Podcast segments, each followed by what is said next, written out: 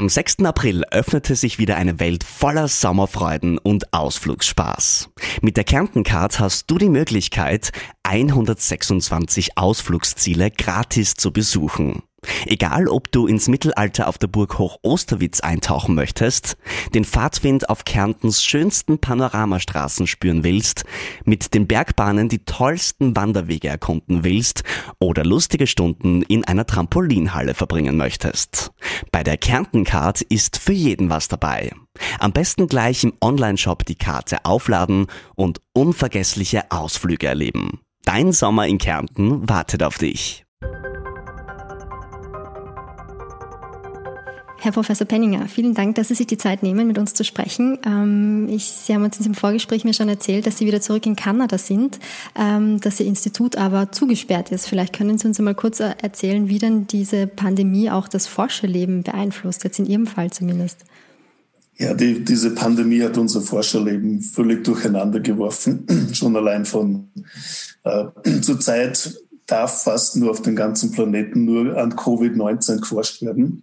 Das heißt, fast alle Forschungsgruppen haben sich darauf fokussiert, was natürlich problematisch ist im gewissen Sinne. Also ich kann es ganz konkret sagen, hier in Kanada gibt es wie in Österreich, da gibt es diese öffentliche Forschungsförderung, an den, mit dem leben wir. Und die zweimal im Jahr darf man da einreichen.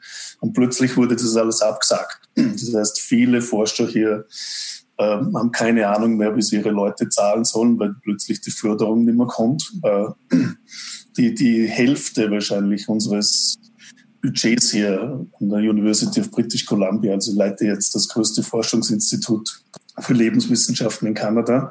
Fast die Hälfte unseres Budgets kommt von Tuition Fees. Also Studenten bezahlen, damit sie an die Uni gehen können. Und das meiste Geld kommt von internationalen Studenten, das jetzt alles wegbricht. Also die amerikanischen Universitäten werden, werden wahrscheinlich bald ein Blutbad erleben mit Förderungen. Also, also unsere Gehälter werden wahrscheinlich sehr schnell gekürzt werden müssen, weil es gar nichts überbleibt. Und natürlich werden viele Leute ihre Stelle verlieren. Ich höre, in Australien werden schon 7000 Forscher ihre Stelle verlieren. Halt zusammenbrechen. Also das hat den fundamentalsten Einfluss auf Forschung, auch langfristig, wie Forschung passiert. Wahnsinn. Dabei könnte man sich ja denken, dass gerade jetzt äh, Forschung so gefragt ist wie nie, vor allem in dem Bereich äh, Lebenswissenschaften, wo Sie ja tätig sind. Aber ist es nicht so einfach, alles auf Corona zu, zu werfen quasi? Eben, ja, es ist natürlich wahnsinnig viel Geld und wird auf Coronavirus geworfen, Covid-19 auch richtigerweise. Aber dadurch ist es auch viel zurückgeblieben. Also wie gesagt, das kann ich aus eigener Erfahrung jetzt sagen. Und ich meine, es natürlich arbeiten viele an Covid-19 mit geballter Macht, mit Geld, mit Hirn, mit Technologien und es ist fantastisch, was passiert. Aber die Realität ist, dass wahrscheinlich 90 Prozent der Forscher zurzeit gar nichts tun können. Wahnsinn, Wahnsinn. Ähm, in Ihrem Büro, also in, Ihrem, in Ihrer Forschungseinrichtung, wird da auch an Covid-19 geforscht oder ist das jetzt alles stillgelegt? Wie, wie schaut das aus? Ja, wir, wir arbeiten sehr intensiv an Covid-19. Also meine Forschungsgruppe tut natürlich was, etliche andere Forschungsgruppen in unserem Institut hier auch. Also wir heißen das Life Science Institute an der University of British Columbia. Äh, wir werden und wollen auch ein, der Weltzentren für Covid-19-Forschung sein wollen.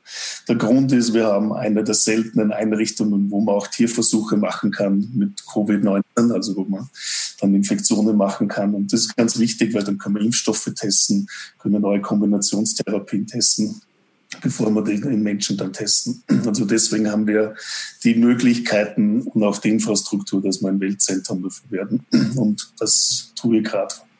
Sehr spannend. Aber das heißt, es gibt diese Kollateralschäden, wie man sie auch im Gesundheitssystem befürchtet, durch die Pandemie, offensichtlich auch in, in Forschungseinrichtungen, wo jetzt alles, vieles zum Erliegen kommt. Ja, massiv. Okay, danke mal für diesen Einblick in Ihr, in Ihr tägliches Leben. Ähm, vielleicht gehen wir einmal Und ich, ich habe letzte Woche, nur ganz kurz, ich habe letzte Woche einen Brief geschrieben an mein Institut, natürlich, wie es alle schreiben. Die Hurray-Briefe, ähm, das Übliche halt, was wir alle tun. Aber mir war ganz wichtig, auch so einen Paragraphen zu schreiben, dass alle Forschung wichtig ist und dass wir natürlich auch andere Forscher unterstützen, die nicht an Covid-19 forschen. Und aus meiner Erfahrung heraus ist das ganz wichtig, weil ich aber damals AC2 mitentdeckt. also 1998 schon. NAC2 ist jetzt der Rezeptor für das Covid-Virus, also ist zum zentralen Molekül für Covid-Forschung worden. Aber damals hat mir einer der Forscher gesagt, der alten Forscher, äh, das Projekt ist vollkommen uninteressant, ich soll das aufhören, weil aus dem wird sowieso nie mehr was. Und, und ich werde meine Karriere ruinieren mit einem so faden Projekt, das völlig useless ist. Also mhm. in dem wichtig, dass man auch jetzt, besonders jetzt auch der Welt sagt, Forschung generell ist wichtig. Das ist spannend. So können Sie aus Ihrem eigenen Lebenslauf da zitieren, dass, dass äh, die Fadenforschungsprojekte oft die sind, die, die dann nachher äh, vielversprechend genau. werden. Ähm, gehen wir vielleicht einen, kurz einen Schritt zurück. Ähm, das letzte Mal haben wir beide miteinander gesprochen, Anfang März damals. Ähm, waren Sie auch noch in Österreich? Und äh, damals haben Sie gesagt, wir stehen jetzt gerade am Anfang der Pandemie. Das war ja auch noch bevor diese ganzen strikten Maßnahmen in Österreich eingeführt wurden. Mhm. Jetzt wollte ich Sie fragen, wo stehen wir denn jetzt im Laufe dieser Pandemie ähm, momentan, würden Sie sagen? Ja, wahrscheinlich gerade in der Mitte. Ich meine, aber ist schwer zu sagen, weil in Europa klingt es ab, Gott sei Dank. Die Maßnahmen, die getroffen wurden, waren richtig und gut und schnell in vielen Ländern, nicht allen, aber bei den meisten Ländern. Österreich, glaube ich, hat einen tollen Job gemacht. Äh, andere Länder auch, wie Dänemark oder so. Und jetzt geht es natürlich nach unten. In vielen anderen Ländern, wie wir sehen in Osteuropa, in Russland, ist es explodiert. Die USA ist auch noch sehr prävalent. Jetzt explodiert es in Brasilien. Also ich glaube, das verbreitet sich jetzt auf die ganze Welt. Hat sich ja schon verbreitet. Ähm, also in dem Sinne schwer zu sagen, wo wir wirklich sind. Nur als kleiner Hinweis, SARS, ich habe am ersten SARS-Virus gearbeitet, schon vor, vor 17 Jahren, jetzt 2003. Der Ausbruch war im Oktober 2002, ist dann langsam, hat sich ausgebreitet. Also Toronto, wo ich damals gearbeitet habe, war ja in der Hotspots außerhalb von China. Und es hat ungefähr 10, 12 Monate gebraucht, bis man das unter Kontrolle hatte. Dazu muss man aber wissen, am Ende waren 8000 Leute infiziert. 8000. Und 800 davon sind gestorben, global. Also jetzt sind wir bei wahrscheinlich über 10 Millionen mit diesen Dunkelziffern, die es überall gibt, weil man natürlich in vielen Ländern nicht testen können. Die spanische Grippe ist dreieinhalb Jahre durch die Welt gezogen. Also ich glaube, in Covid sind wir jetzt im vierten, fünften Monat. Und wenn man sich die, die die Timelines anschaut. Das wird nur ein bisschen dauern. Also glauben Sie, dass es dann... Also in zwei Monaten ist das vorbei. Ich meine, das kann es nicht geben. Ganz einfach. Okay, aber das heißt, dass, ähm, dass es tatsächlich dann die Impfung brauchen wird, um da einen, einen wirklichen Einschnitt machen zu können im Verlauf dieser Pandemie? Oder ähm, ist es dann doch eher die Herdenimmunität, wenn das jetzt so grassiert auf der Welt? Was, was sind so Ihre, Ihre Ausblicke oder was sind die Gegenmittel, glauben Sie, die es brauchen? Ich glaube, das Erste, was wir brauchen, ist ein Medikament, das wirklich wirkt in verschiedenen Stadien der Erkrankung. Deswegen werden das auch verschiedene Medikamente sein werden müssen. Äh, und das wird das erste sein, weil das kann man viel schneller testen und kontrollieren. Und dann muss man natürlich Impfstoff machen. Wie schnell das passiert, wie sicher das ist und wie schnell der dann natürlich auf, auf Milliarden von Leuten dann angewendet werden kann, das wird sich noch ausstellen. Aber so schnell wird es nicht gehen. Wir werden wahrscheinlich nächste Woche schon hören, die ersten Impfstoffe funktionieren. No, na. Das heißt, wenn ich mich impfe, dann kann ich eine Immunreaktion dagegen haben. Aber ob die dann wirklich sicher sind ob man dann Milliarden von Leuten impfen kann, das ist dann ein total different ballgame. Okay. Über das Thema Impfung wollen wir natürlich auch sprechen, aber vor allem wollte ich natürlich mit Ihnen über das Thema Medikamente sprechen, weil Sie haben ja schon angesprochen, mhm. Sie sind ja einer der oder der Entdecker dieses, dieses Rezeptors ACE2 oder ACE2, ähm, der ja eine ganz zentrale Rolle spielt in der Infektion mit dem neuartigen Coronavirus und haben ja auch schon äh, eben ein Medikament in, in, Wirk, in Wirkstoff, äh, in klinischen Studien. So, dass ich es rausbringe. Ähm, können Sie uns ich kann schnell mal einen Kaffee holen. Und Bitte holen Sie Ihren Kaffee. Dann, dann Wir halten den Gedanken fest. A few moments later. So. Okay. Also wir waren, okay. wir waren dabei, dass wir ähm, angefangen haben, über den Wirkstoff zu sprechen, den, den Sie ja mitbegründet oder mit äh, entdeckt haben. Ähm, ich fasse das kurz zusammen und Sie korrigieren mich dann einfach, wie es wirklich war.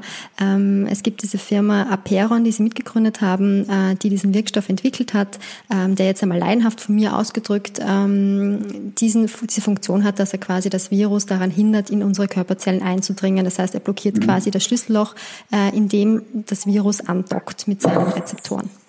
Ähm, und jetzt laufen ja schon erste klinische Studien. Österreich macht da auch mit, zu großer Freude. Ähm, mhm. Wie können Sie uns da schon ein bisschen was verraten? Gibt es schon erste Erkenntnisse, wie, das, wie dieses Medikament tatsächlich wirkt? Ähm, und, und können wir hoffnungsfroh sein?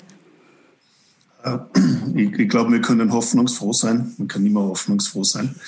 Wir haben das damals äh, 1998 entdeckt, AC2, Angiotensin Converting Enzyme Nummer 2.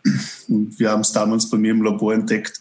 Uns, uns hat die Entwicklung von Fliegenherzen, sie wollte die, Entwick die, Entwicklung von Fliegenherzen anschauen und dann haben wir das Gen entdeckt und dann haben wir die erste genmutierte Maus gemacht, 2002 publiziert.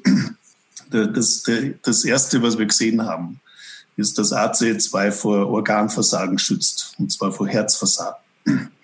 Und dann haben wir diese Daten, dass AC2 auch vor Lungenversagen schützt. Und plötzlich stellen sie heraus, AC2 ist das Protein, das das erste SARS-Virus verwendet, um uns zu infizieren.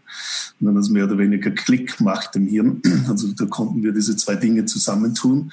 Was genau passiert ist, das Virus infiziert uns, bindet an AC2, also wie das, wie der Schlüssel ins Schloss. Aber wenn der Schlüssel des Virus dann an AC2 reingeht, dann nimmt es das Schloss mit. Und dadurch geht AC2 weg von der Oberfläche unserer Zellen. Und AC2 schützt unsere Zellen vor Organversagen. Also das Virus hat etwas getroffen, das unsere Organe schützt. Und deswegen wurde dieses Virus und jetzt das Covid-19-Virus so tödliche Viren, weil sie einen Schutzmechanismen getroffen haben, der essentiell ist, um verschiedene Gewebe, die Lunge, das Herz, Niere und die Blutgefäße zu schützen. Also deswegen hat, ist die Funktion unseres Medikaments zweifach. Erstens, wie Sie ganz richtig gesagt haben, es blockiert, dass das Virus das richtige Schlüsselloch findet, weil das ist ein lösliches Protein. Also das muss man sich vorstellen, das Virus geht durch eine Tür durch und wir geben dem Virus 10.000 andere Türen, die man nicht aufmachen kann. Und dadurch tut sich natürlich das Virus schwer, dass sie die richtige Tür findet. Und wir haben das gerade publiziert, dadurch können wir das Virus, äh, die Virusinfektion beim Faktor von 1000 bis 5000-fach runterregulieren. Das ist die erste Funktion. Aber im selben Medikament ist auch eine zweite Funktion eingebaut, eine natürliche zweite Funktion. Und diese natürliche zweite Funktion wirkt dadurch, dass es ein System abschaltet, das wir das Renin-Angiotensin-System nennen. Aber die Details sind komplex, also keine Sorge. Was es tut, ist, es schützt unsere Organe vor Organversagen. Es schützt das Herz, es schützt die Lunge, es schützt die Niere, es schützt die Blutgefäße. Das kann auch erklären, warum Leute und wahrscheinlich eine der Haupttodesursachen jetzt äh, äh, Blut, äh, äh, Blood Clotting, wie sagt man auf ja, Deutsch? Blutgerinnsel, also Thrombosen. Blutgerinnsel ja. sind, weil das auch das System ist. Also gut, nach langer Rede, kurzer Sinn, unser Medikament hat zwei Funktionen. Das blockiert das Virus und es stützt unsere Organe. Und es wird jetzt in Phase 2 getestet in, in verschiedenen Ländern in Europa. Die ersten Patienten sind rekrutiert. Die Studie ist placebo-kontrolliert, doppelgeblindet. Das heißt, wir erfahren die Daten erst, wenn alle Patienten rekrutiert sind und angeschaut worden sind. Das heißt, Sie können jetzt gar nichts verraten, auch wenn Sie wollen würden. Äh, ich könnte gar nichts verraten, wenn ich wir schreiben aber gerade eine Arbeit über, wir haben natürlich einen Heilversuch gemacht und also wir haben Daten, die ich gerade hier in meinem Computer jetzt da zusammenschreibe mit den Ärzten, die das gemacht haben. Okay, und Sie schauen jetzt nicht so aus, als wären es negative Daten, wenn ich Ihren Gesichtsausdruck deuten darf. Gut. Ähm, okay, das heißt, da müssen wir uns wirklich gedulden, bis diese Studien ausgewertet sind. Aber in, Sie haben schon gesagt, in, es wird Medikamente für verschiedene Phasen der Erkrankung brauchen. So wie ich das jetzt verstanden habe, ähm, wäre das dann ein, ein Medikament für einen frühen Verlauf, oder? Wenn man dieses Virus prinzipiell darin hindern möchte, im Körper sich einzunisten. Oder wie würde man das einsetzen können? Ja, ja zurzeit setzt man es ein bei, bei Patienten mit äh, schwerer Erkrankung. Also es gibt diese drei Studien, Stadien. Also das erste, der milde Verlauf, dann wird es schwerer, Stadium 2a, dann Stadium 2b, dann gehen die Leute schon ins Krankenhaus, können nicht mehr gut atmen. Und das Stadium 3 ist dann in der Intensivstation. Also wir werden Leute behandeln im Stadium 2b, die schon sehr krank sind, aber noch nicht, äh, also nicht äh, ganz am Ende der Erkrankung sind. Ob Der Grund, warum wir das gemacht haben, ist, weil wir müssten unsere Studienpopulation einschränken. Also im vollkommen recht, man müsste wahrscheinlich auch das in einem früheren Stadium testen. Aber wir mussten mal anfangen. Also ich, ich glaube sogar in einem früheren Stadium wird es vielleicht sogar noch mehr Sinn machen. Mhm. Im, im Frühsommer. Aber wir sind halt eine kleine Firma. Wir sind leider nicht eine der großen Firmen, die sich mhm. vier Studien gleichzeitig leisten können. Das kommt halt da dann dazu. Ich glaube, im Frühsommer soll es die ersten Ergebnisse geben, oder? Oder bis wann müssen wir uns auch gedulden, dass wir was wissen? Ja, hoffentlich im Sommer mal. Also, schauen wir mal. Sehr spannend. Ähm, jetzt ganz äh, provokant gefragt, wenn jetzt dieses Medikament so wirkt, wie, wie Sie das jetzt erklärt haben und wie man sich das vorstellen könnte, glauben Sie, wäre das dann äh, ein, eine Nobelpreisverdächtige Entdeckung, die Sie da gemacht haben? Durch Medikamentenentwicklung kriegt man keinen Nobelpreis. Für, man kriegt den Nobelpreis für fundamentale Entdeckungen. Weil ich kenne die Leute Nobelpreiskomitees. Also der Nobelpreis wird nicht hergegeben, weil jemand ein Medikament entwickelt hat, sondern weil jemand eine fundamentale Einsicht gehabt hat, die es vorher so nicht gegeben hat und die die Welt bewegt hat. Sagen wir mal so. Ach so, und der AC2-Rezeptor wäre da jetzt nicht fundamental genug. Schauen wir mal. Er lächelt wieder. Audiokommentar. okay. Ich meine, sagen wir mal so, ich meine, es ist, ich kenne viele Leute, die den Nobelpreis haben. Die Leute sind toll. Ich kenne die Komitees, ich nominiere selber ständig immer für andere. Ich wurde auch öfter schon selber nominiert. Also ich weiß, wie das System so ein bisschen funktioniert. Äh, wer wie, warum gewinnt. Äh, und sagen wir mal so, ist wahrscheinlich das Nächste, dass ich diesen Preis jemals kommen würde. Schauen wir. Sehr, sehr spannend. Cool. Ob man dann kriegt, ist eigentlich egal, weil wenn man in die Nähe kommt, ist ja auch nicht schlecht. Schon? Okay. Man sollte das Leben nicht so definieren. Ein guter Nobelpreisträger, Freund von mir, hat mal gesagt, der beste Weg, den Nobelpreis zu gewinnen, ist irgendeine Rat, den Sie mir geben könnten. Äh, genial sein. Ah, ich habe gesagt, viel Sport treiben. Warum? Dann wird man älter als die, die, die dasselbe gemacht haben. Ach so. du musst die anderen überleben, verstehe. Okay. Der Grund ist einfach, für, für Entdeckungen, Entdeckungen haben immer viele, viele Verstehe Eltern. schon. Ja. Väter und das ist alles, das ist nicht so eine Entdeckungen sind nie, ich glaube, ich muss es so draußen vorstellen, unter der Duschen ist mir das eingefallen, sondern mhm. Entdeckungen ist singulär, die stehen immer auf den Schultern von anderen. Mhm. Okay. Deswegen viel Sport treiben ist wahrscheinlich ein guter Rat. Das ist super. Okay, das heißt, wir warten mit Spannung nicht nur auf die Erkenntnisse aus der Studie, sondern auch, wie es mit Ihnen weitergeht. Das, äh, das ist interessant. Ähm, gut, jetzt, äh, wenn wir noch nicht so sehr viel über Ihr Medikament äh, sagen können, vielleicht auf die, es gibt ja noch ein paar andere Dinge, die jetzt gerade so in der Ziehung sind. Da werden ja vor allem Medikamente, die schon am Markt sind, ähm, getestet, ob die vielleicht so eine, eine Zweitwirkung gegen Covid-19 haben könnten. Da wollte ich Sie um Ihre Einschätzung bitten. Ähm, Remdesivir ist ein so ein Wirkstoff, der jetzt momentan sehr gehypt wird, sage ich mal, ähm, wo es jetzt auch schon erste positive Studienergebnisse gibt, wo es auch schon Zulassungen gibt in, von der FDA in den USA zum Beispiel. Ähm, sehen Sie denn da ein, ein große, eine große Hoffnung in diesem Wirkstoff? Wie würden Sie das beurteilen? Äh, also die WHO ist ja sehr schnell rausgekommen, um genau diese Medikamente, die es schon gibt, oder den mhm. Tests zu, zu propagieren. Das erste, das rauskommt, ist Chloroquin. Äh, und Hydroxychloroquin wurde auch dann von den Franzosen gepusht und auch von den Spaniern. Äh, Chloroquin zum Beispiel ist in Spanien, das habe ich gar nicht gewusst, das Standard of Care, das kriegt jeder dort. Also alle Patienten. Absolut.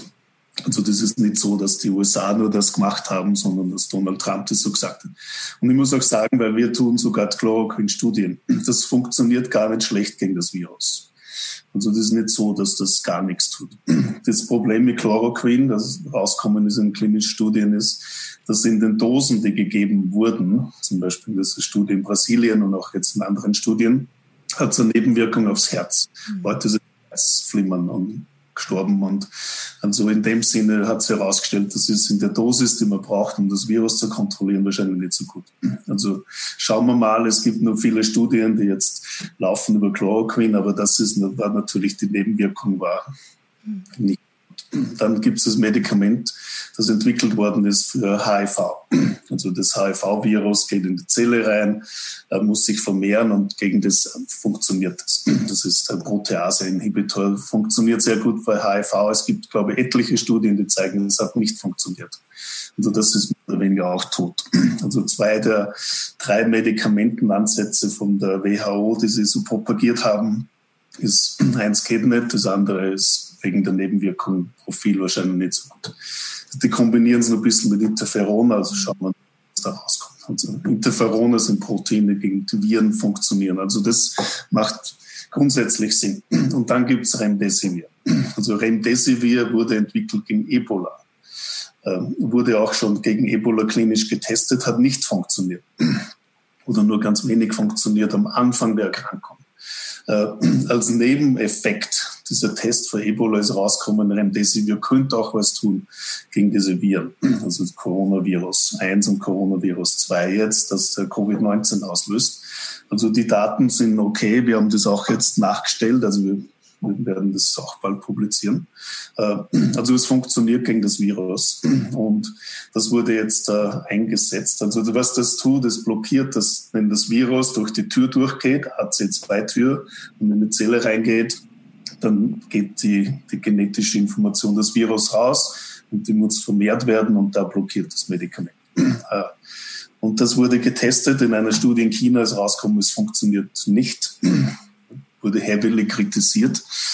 Äh, Nona in einer Studie, die wir noch nicht wirklich ganz kennen, ist rausgekommen, es, es wird funktionieren. Also ich glaube, ich glaube, basierend, was ich weiß, was ich mit meinen Kollegen, die sich wirklich auskennen, diskutiere, ist, das kann funktionieren, wahrscheinlich aber, wenn man es früh einsetzt. Mhm. Also wenn das Virus sich vermehrt, wenn man die Virusvermehrung am, Ende, am Anfang einsetzt. Es wird hundertprozentig kein Wundermedikament sein, das wissen wir jetzt schon. Diese Wundermedikamente gibt es sowieso nicht.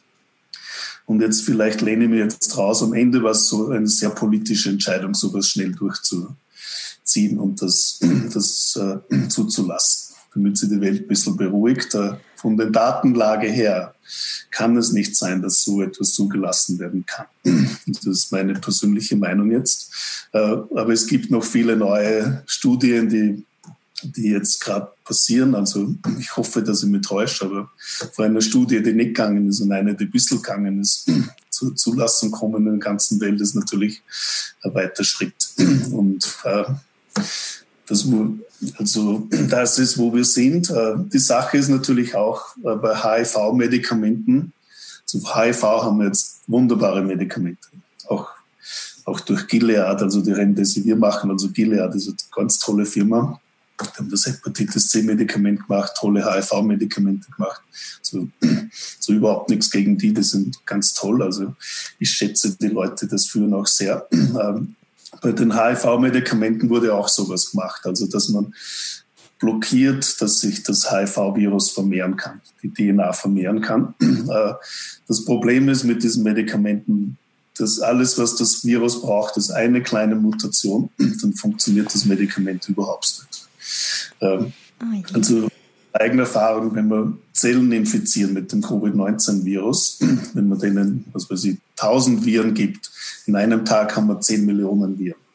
Also die Chance, dass sich da eine, eine genetische Baustein ändert, ist natürlich nicht so unerschöpflich. Und genau das ist bei HIV passiert.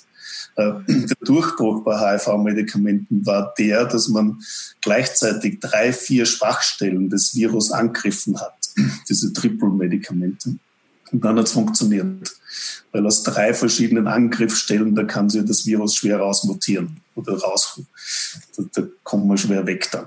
Also ich glaube am Ende, Remdesivir wird eine wichtige Rolle spielen oder ähnliche Medikamente, die das Gleiche tun, in Kombinationen mit anderen Medikamenten, die andere Schwachstellen des Virus angreifen. Zum Beispiel uns, dass man das Virus schon vorn blockiert, es gar nicht reingeht, die Viren, die noch reingeht, dann habe ich Remdesivir, das das blockiert und dann noch eins. Und ich glaube, dann haben wir wahrscheinlich eine vernünftige Kombination. Okay, verstehe. Jetzt haben Sie schon ein Wort angesprochen, das ja bei vielen für, für große Ängste sorgt, das Wort Mutationen. Ähm, man weiß ja jetzt schon, äh, dass, dass mittlerweile mehrere äh, Stämme des, des äh, SARS-CoV-2-Virus im Umlauf sind. Ähm, wie schätzen Sie denn diese, diese Gefährdungssituation ein, dass dieses Virus so mutieren könnte, dass es entweder noch ansteckender wird, noch gefährlicher wird oder dass es eben unmöglich wird, einen äh, wirklich passenden Impfstoff zu entwickeln, so wie wir es ja von der Influenza ein bisschen kennen, wo uns jedes Jahr ein neuer, ein neuer Virusstamm begegnet. Wie, wie schätzen Sie das beim Coronavirus ein, diese Gefährdungssituation? Ja, das, erstens, das Virus mutiert. Wir wissen das. Das kann man nicht schön reden. Wird nichts passieren. Also das mutiert. Also es gibt schon viele Daten, die das zeigen, das mutiert auch in bestimmten Stellen, die wahrscheinlich auch dazu führen, dass die Impfstoffe eventuell nicht mehr funktionieren können. Es gibt Ansätze, äh, dass man nur einen Antikörper macht. Also hier ist das, das Protein also das Spike-Protein. Die meisten Impfstoffansätze wollen ja genau, dass das Protein, das wir Spike nennen, also das so raussteht aus der Oberfläche des Virus und dann AC2 bindet, dass man das blockiert. No, na, das macht Sinn. Also das Prinzip, das wir damals entdeckt haben, ist im Zentrum der Impfstoffentwicklung. Und viele Firmen, die, die investieren auch Milliarden jetzt, machen mehr oder weniger ein Protein, das das macht. Aber alles, was das Virus braucht, eine Änderung zu machen und dann ist eine Milliardeninvestition weg, dann muss ich was anderes machen. Äh, also ich glaube, das, das muss man sorgfältig anschauen. Und viele der RNA-Impfstoffe, also wo man RNA oder DNA in den Muskel spritzt, kann genauso in diese Richtung gehen. Also schauen wir mal, wie das wirklich funktioniert. Dass es natürlich Immunantworten gibt, no nah. Aber ob das Immunantworten sind, die schützen, wenn nach hinten losgehen, das muss man erst sehen. Äh, und, und das ist auch wichtig, weil, weil ich, ich lerne das auch erst. Also Katzen, bei Katzen gibt es seit vielen Jahren eine schwerwiegende Corona-Infektion. Und die Katzen sterben. Es gibt eine Corona-Infektion an Pferden. Es gibt eine schwere Corona-Infektion, Coronavirus-Infektion für Schweine. Bis heute hat keiner einen Impfstoff hinkriegt, der wirklich funktioniert. Äh, und so, ich hoffe, dass ich mich täusche mit der geballten Macht, mit dem geballten Geld und natürlich dem Interesse der ganzen Welt, dass da was schnell passiert. Aber, aber schauen wir mal. Also glauben Sie, dass es unmöglich sein könnte, den Impfstoff zu entwickeln oder nur, dass es länger dauert, als wir jetzt die positiven, also so optimistisch heißt es schon, Anfang nächsten Jahres könnte es Impfstoff geben. Ähm, ist es ganz unmöglich oder ist es nur eine längere, eine längere äh, Wartezeit für uns? Ich glaube, es wird Impfstoffe geben, wird es auch. Ich meine, die, die Sache normalerweise, um einen guten Impfstoff zu machen, dauert es immer zehn Jahre. Das kann natürlich abkürzt werden. Jetzt schmeißt natürlich die ganze Welt ihre neuen Technologien drauf. Aber ich habe irgendwie ein Gefühl, dass die alten Technologien uns weiterhelfen werden, weil neue Technologien sind nur singulär, da tue ich was und dann passiert was. Das Virus kann sich rausmutieren. Aber wenn ich das ganze Virus habe, das klassische, wie Masernimpf Impfungen, das ganze Virus. Da habe ich natürlich 20 verschiedene Ansätze des Immunsystems und da kann das Virus nicht so rausholen. Also, ähm, also das wird es gehen. Die Sache dann ist natürlich, äh, und ich glaube, wir können auch mit Impfstoffen leben, die, die wie bei der Grippe nicht so gut funktionieren, aber zumindest eine vernünftige Immunität auslösen, die man halt alle zwei, drei Jahre dann wieder erneuern muss. Ich glaube, dass man so 100% wirksamen Impfstoff braucht, das braucht man gar nicht. Wenn es 30, 40 Prozent funktioniert, ist schon gut genug. Was wichtig ist, und auf was alle Experten wirklich hinweisen, ist, dass der Impfstoff sicher sein muss. muss er, und da kennen wir noch nicht wirklich viel, wie das Immunsystem wirklich reagiert, äh, welche, ob man T-Zellen braucht oder B-Zellen, Antikörper, die wirklich diese Impfung dann dann also vor, vor dem Virus schützen und dass die nicht nach hinten losgeht. Es gibt zum Beispiel Impfstoffversuche, die gemacht worden sind bei dem ersten SARS-Virus. Die haben geimpft, tolle Impfantwort. Dann haben sie die, glaube ich, das war Tierversuche, die Tiere dann wieder mit dem, mit dem SARS-Virus infiziert und die sind schneller gestorben als vorher. Es gibt auch so eine Impfreaktion, dass das Immunsystem überreagiert. Also da da glaube ich, da braucht man wirklich Arbeit. Weil das Schlimmste, was uns passieren könnte, ist jetzt viele Leute durchzuimpfen und jetzt kommt das Virus daher und die kriegen schlimmer. Also die Impfung werden wir hinkriegen in vielen Variationen. Sicherheit muss ganz sorgfältig abgewogen werden. Und wenn wir das alles hinkriegen und auch super schnell hinkriegen, dann müssen wir auch die Impfdosen machen für viele, viele. Das wird auch nicht so leicht sein. Äh, alle oder viele haben die Hoffnung und da fließen auch Milliarden rein, dass man halt DNA oder RNA-Impfstoff macht, also dass man das in den Muskel reinspritzen kann und das macht das Spike-Protein, aber auch das Protein, das ganze Virus nicht mehr. Ähm, aber wie gesagt, es ist kein einziger Impfstoff bisher zugelassen worden auf diesem Prinzip. Was nicht heißt, es kann nicht zugelassen werden, aber, aber ich glaube, da braucht man noch ein bisschen Zeit und bis wir dann wirklich die Welt durchgeimpft haben. Die Welt heißt dann nicht nur die reichen Länder, sondern wir müssen auf andere Länder durchimpfen, dann kommen wir natürlich in einen logistischen Albtraum rein. Wer kann das überhaupt produzieren? Äh, wer wird geimpft? Äh, wer wird nicht geimpft? Äh, da wird natürlich auch Politik noch reinspielen. Deswegen wollte ja Trump Firmen aus Europa kaufen, damit die Amerikaner schneller kriegen. Also der, oder die, die ganzen Dinge, die weltpolitisch sind, abspielen. Also also da wird noch ziemlich viel Hickhack sein. Und da würde man sich wirklich wünschen, dass eine Organisation wie die UNO oder die WHO reingeht und sagt, das ist, was wir jetzt tun. Das ist der Impfstoff für alle wichtig und wer die Prioritäten setzt. Also bin gespannt, wie sich das ausspielt. Und ich kann das aus der Wissenschaft relativ gut beurteilen, also welche Ansätze es gibt von den klassischen zu den ultramodernen. Und mhm. letzte Woche hatten wir auch ein Meeting hier in Kanada also wo die ganzen Impfstoffleute zusammenkommen sind, um ihre Ansätze zu diskutieren. Also es gibt ein paar sehr, sehr clevere Ansätze, äh, wie man das macht. Und auch von Ländern wie Kanada, die nicht unbedingt dann im globalen weltpolitischen Spiel mitspielen wollen und müssen, sondern auch wirklich Impfstoffe machen, die Sinn machen und so, so nicht ganz von der Öffentlichkeit beachtet, dann wirklich einen Fortschritt machen. Also ich, ich bin gut Hoffnung, dass wir das hinkriegen. Aber es wird nicht so schnell dauern, wie sie alle hoffen. Oder wie, wie, wie Politikern auch gesagt wird, wie schnell das gehen. Es wird nicht passieren. Verstehe. Dieses, Kann nicht passieren, ganz einfach. Ja, dieses Thema mit den Produktionskapazitäten, was Sie jetzt zur Impfung angesprochen haben, wird ja bei Medikament das Gleiche sein. Ne? Also Sie haben ja schon gesagt, Aperon zum Beispiel, eine kleine Firma. Wenn sich da positive Ergebnisse äh, zeigen, wie kann man denn sicherstellen, dass dieses Medikament dann wirklich für alle verfügbar ist oder zumindest für die, die es brauchen? Ne?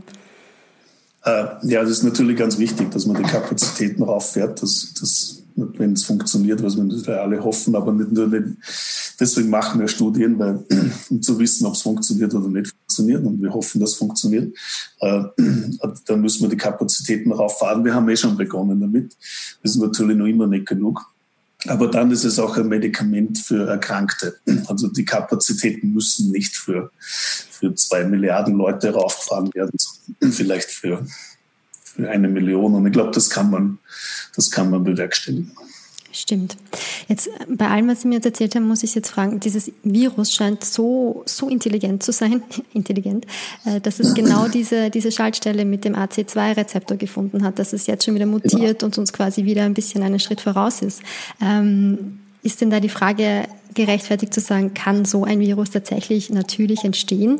Oder so wie es ja jetzt immer wieder mal diskutiert wird, könnte da ähm, die menschliche Hand dahinter stecken, die dieses Virus irgendwie manipuliert hat und dann auf die Welt losgelassen oder wie auch immer man das, man das sagen möchte?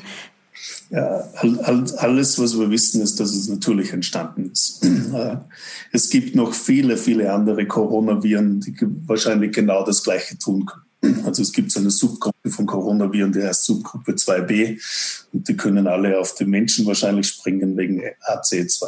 Also das war nur der Anfang. Das erste SARS-Virus verwendet ja AC2. Dann ist das zweite Coronavirus kommen, das auch tödlich worden ist, aber ganz wenige Leute infiziert hat. Im Mittleren Osten MERS heißt das. Mhm verwendet einen anderen Rezept, also nicht AC2. Das ist wahrscheinlich der Grund, warum es sich nicht so ausbreitet hat. Und jetzt ist das dazukommen und wahrscheinlich mit einer Mutation springt es wahnsinnig schnell. Äh, also das ist noch nicht publiziert hier in Kanada, aber, aber ich habe mich immer gewundert, warum Vancouver nicht ein, ein warum es in Vancouver hier nicht einen Wahnsinnsausbruch gegeben hat von Coronaviren weil Vancouver ist the first place, also wo die ganzen Asiaten reinkommen, wo die Chinesen reinkommen. Meine Uni hier ist 50 Prozent chinesische Studenten. Also wenn man sich erwartet hätte, dass in Kanada, wo der Ausbruch wirklich passiert, das ist eigentlich Vancouver gewesen und British Columbia, weil da ist alles aus China reinkommt, stellt sich heraus, was passiert ist. Das Virus ist sehr schnell reinkommen, aber das war ein Virus, das sich nicht wirklich ausbreitet hat. Also das, das war ein Virusstamm, der nicht, der war halt in einer kleinen Community, war aber nicht so infektiös. Das Virus in Vancouver ist eingeschleppt worden durch einen internationalen Zahnarztkongress mit von Leuten aus Europa. Wirklich? Also die und die Infektiositäten ändern sich. Aber jetzt gibt es noch viele andere Viren, die das in der Zukunft auch können. Also die auch AC2 binden können. Was natürlich AC2 macht, das ist der Rezeptor, das ist das Schlüsselloch.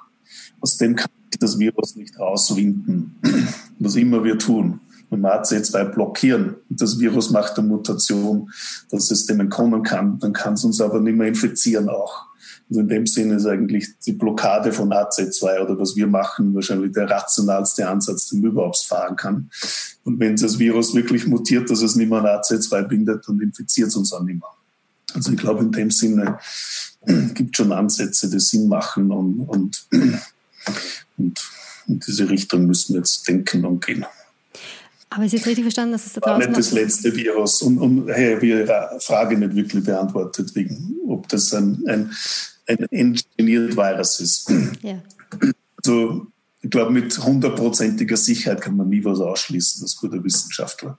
Aber es gibt Studien, äh, die, die sie also Leute, die sich hingesetzt haben und gefragt haben, wie würde man so ein Virus machen?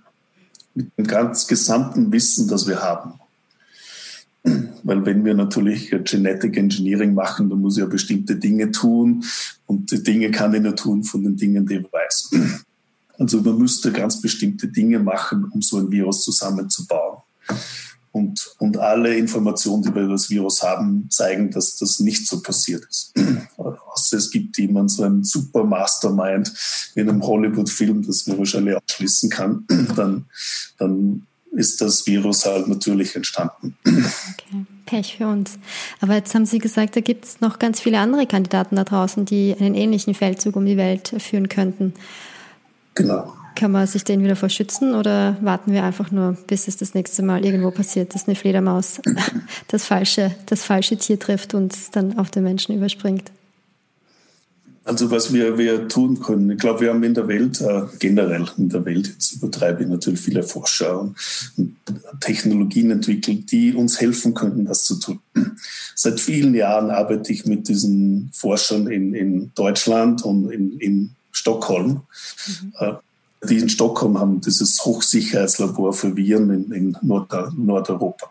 Also wir arbeiten mit denen an Ebola, SARS-Infektionen, Zika-Infektionen und vielen infektiösen äh, äh, Viren und Pathogenen. Die Sache ist jetzt der Grund, warum wir das dort machen und die schwedische Regierung uns Geld gegeben hat, ist, weil sich das Klima ändert. Und durch Klimaänderung Fliegen und Moskitos nach Europa, die wir seit hunderten Jahren nicht gesehen haben und die bringen Viren mit. Äh, und es gibt ein paar wirklich tödliche Viren, über die ich gar nicht reden will. Äh, sie war auch involviert in so Bioterrorismus-Dingen, äh, über die ich gar nicht reden will, also an denen wir aber forschen. Jetzt zu Ihrer Frage zurück. Wir haben in der Tat Technologien entwickelt, um rauszukriegen, wie diese Viren funktionieren, welche Schwachstellen sie haben und wenn man die Schwachstellen rauskriegt, was man dagegen tun könnte. Wir haben auch eine neue Firma gegründet in Wien, um genau das zu tun. Also wir haben bestimmte Zell-Engineering gemacht, wir haben bestimmte genetische Engineerings gemacht, um mehr oder weniger im gesamten genetischen Universum unserer Zellen rauszukriegen. Diese Aminosäure ist wichtig, dass das Ebola-Virus uns töten kann. Und das kriegen wir raus. Aber vor einem Jahr, wie wir noch Investoren gesucht haben, bin ich mehr oder weniger überall rausgeworfen worden, weil die gesagt haben, mit dem kann man kein Geld verdienen. Das ist eh irrelevant, das ist wichtig, aber das ist halt woanders, das wird uns sowieso nicht passieren. Also der Punkt ist, den ich machen möchte, ist, es gibt Technologien, was rauszukriegen. Wir können die Schwachstellen der Viren finden. Wir haben die Technologien dazu. nicht nur wir, natürlich ein paar andere auch. Äh, und vielleicht ist es wirklich auch in der Zeit, dass man nicht nur kurzfristig denkt, in was man investiert, das nächste Haus kauft und was weiß ich, wenn man eh schon so viel Geld hat, sondern auch in diese Dinge investiert, die auch uns vielleicht kurzfristig äh, überhaupt kein Geld geben, aber langfristig unseren ganzen Planeten schützt. Also ich glaube, wir haben Dinge, die wir lösen können und bevor sie überhaupt passieren. Dann hoffen wir mal, dass Ihnen jetzt die richtigen Leute zuhören, wenn Sie diese Dinge sagen. Ich hoffe, dass auch, äh, wir haben gerade Förderung gekriegt von der Europäischen Union, das heißt IMI. Ich glaube, das sind nicht ich glaube, es ist öffentlich, aber noch nicht wirklich bekannt gegeben. Also das ist so industrieakademische äh, Partnerships. Die EU hat 70 Millionen Euro ausgegeben, 700 Millionen wurden angesucht, da waren die Big Boys alle dabei, also die Big Pharma Konzerne, die mit äh, akademischen Institutionen arbeiten wollen. Acht, acht aus 144 Anträgen wurden äh, sind durchkommen. Wir waren einer davon. Ich glaube, der Einzige, der wirklich genau in diese Richtung denkt, um zukünftige Medikamente zu entwickeln. Die meisten anderen sind, was auch Sinn macht, Schnelldiagnostika, dass man AI, dass man die Leute, die infiziert werden, schnell, schnell isolieren kann, wissen kann, was Ausbrüche gibt. Also natürlich direkt relevant sind jetzt Covid-19. Aber die haben auch unser Konsortium finanziert in Deutschland, Spanien, Stockholm, äh, Österreich, um auch in die Zukunft zu denken. Dann hören wir doch noch positive Nachrichten auch. Das ist schön. Ich glaube, ich habe Ihre Zeit jetzt schon ordentlich strapaziert. Ich sage vielen Dank, dass Sie sich Zeit genommen haben und ähm, vielen Dank auch für diesen wahnsinnig spannenden Ausflug in Ihre Welt der Wissenschaft und die Welt der Viren, die uns jetzt auf, alle, auf einmal alle, alle so interessiert. Ja, ich liebe ja Viren. Und ich muss sagen, dieses Virus ist schon genial clever, wenn man sich in das Virus reindenkt. Also es hat einen, einen Mechanismus getroffen, der das, das Virus erlaubt, dass es in verschiedene Organe geht. Es hat einen Mechanismus getroffen, dass das Virus erlaubt, dass es streut und die Leute sind noch gesund. Äh, und der Inkubationszeit. Es hat sogar einen Mechanismus getroffen, äh, dass die Leute, manche Leute geblindet sind gegen Hypoxie. Wenn mit Lungenentzündung, eine Lungenentzündung hat, muss man sich so vorstellen, man, man klettert den Mount Everest drauf. Und wenn man da oben ist, dann kann man wahrscheinlich nicht mehr gut atmen. Das ist so eine schwere Lungenentzündung, die man halt bei dem Covid-19 hat. Und was tut man dagegen? Ganz einfach, man, man kann nicht mehr weitergehen, man, man muss tief atmen. Aber anscheinend bei Covid-19 merken die Leute es gar nicht. Das ist wie wenn man den Mount Everest drauf rennt, normal, und man merkt gar nicht, dass man gar keinen Sauerstoff mehr im Gewebe hat. Was natürlich auch dazu führt, dass Leute, die glauben, sie sind relativ gesund, glücklich um und um gehen und sind aber schwerst krank und können das Virus streuen. Also in dem Sinne ist das wirklich ein Virus, das das in etliche fundamentale Dinge eingreift. Das ist nicht nur Lungenentzündung, es ist jetzt eine Gefäßentzündung. Kinder, stellen sie jetzt heraus, kriegen diese seltene Gefäßentzündung, die man Kawasaki-like-Syndrom nennt. Leute kriegen Schlaganfälle. Also das ist, das ist schon ein kurioses Virus. Äh, jetzt sind die ersten Daten, die rauskommen sind, ich meine, wir haben das eh schon gewusst, aber jetzt sind die ersten Daten rauskommen, dass dass, äh, dass der Darm direkt infiziert werden kann. Ich glaube, gestern oder vorgestern wurde das erste infektiöse Virus aus dem Stuhl isoliert. Wir haben das auch in Stockholm, aber haben es nicht publiziert. Also, also das ist nicht nur, dass man Leute anhaucht und, und durch Tröpfcheninfektion das weitergibt. Das ist sicher auch eine, äh, wie sagt man, eine fäko-orale Transmission. Also das Virus ziemlich viele Tricks drauf. Dann hoffen wir, dass wir genauso viele Tricks aus der, aus der Zauberkiste holen können. Ähm, vielen Dank, Herr Professor Penninger. Ich könnte Ihnen noch Stunden zuhören, aber ich glaube, Sie haben noch anderes zu tun. Ähm, danke für Ihre Zeit und ich wünsche Ihnen alles Gute für die weitere Arbeit und für die Quarantäne, in der Sie ja gerade sind. Ja, schönen Gruß nach Österreich und, und ich werde jetzt dann wieder weiterarbeiten. Ja, bitte, bitte machen Sie ja. das. Vielen Dank. Dankeschön.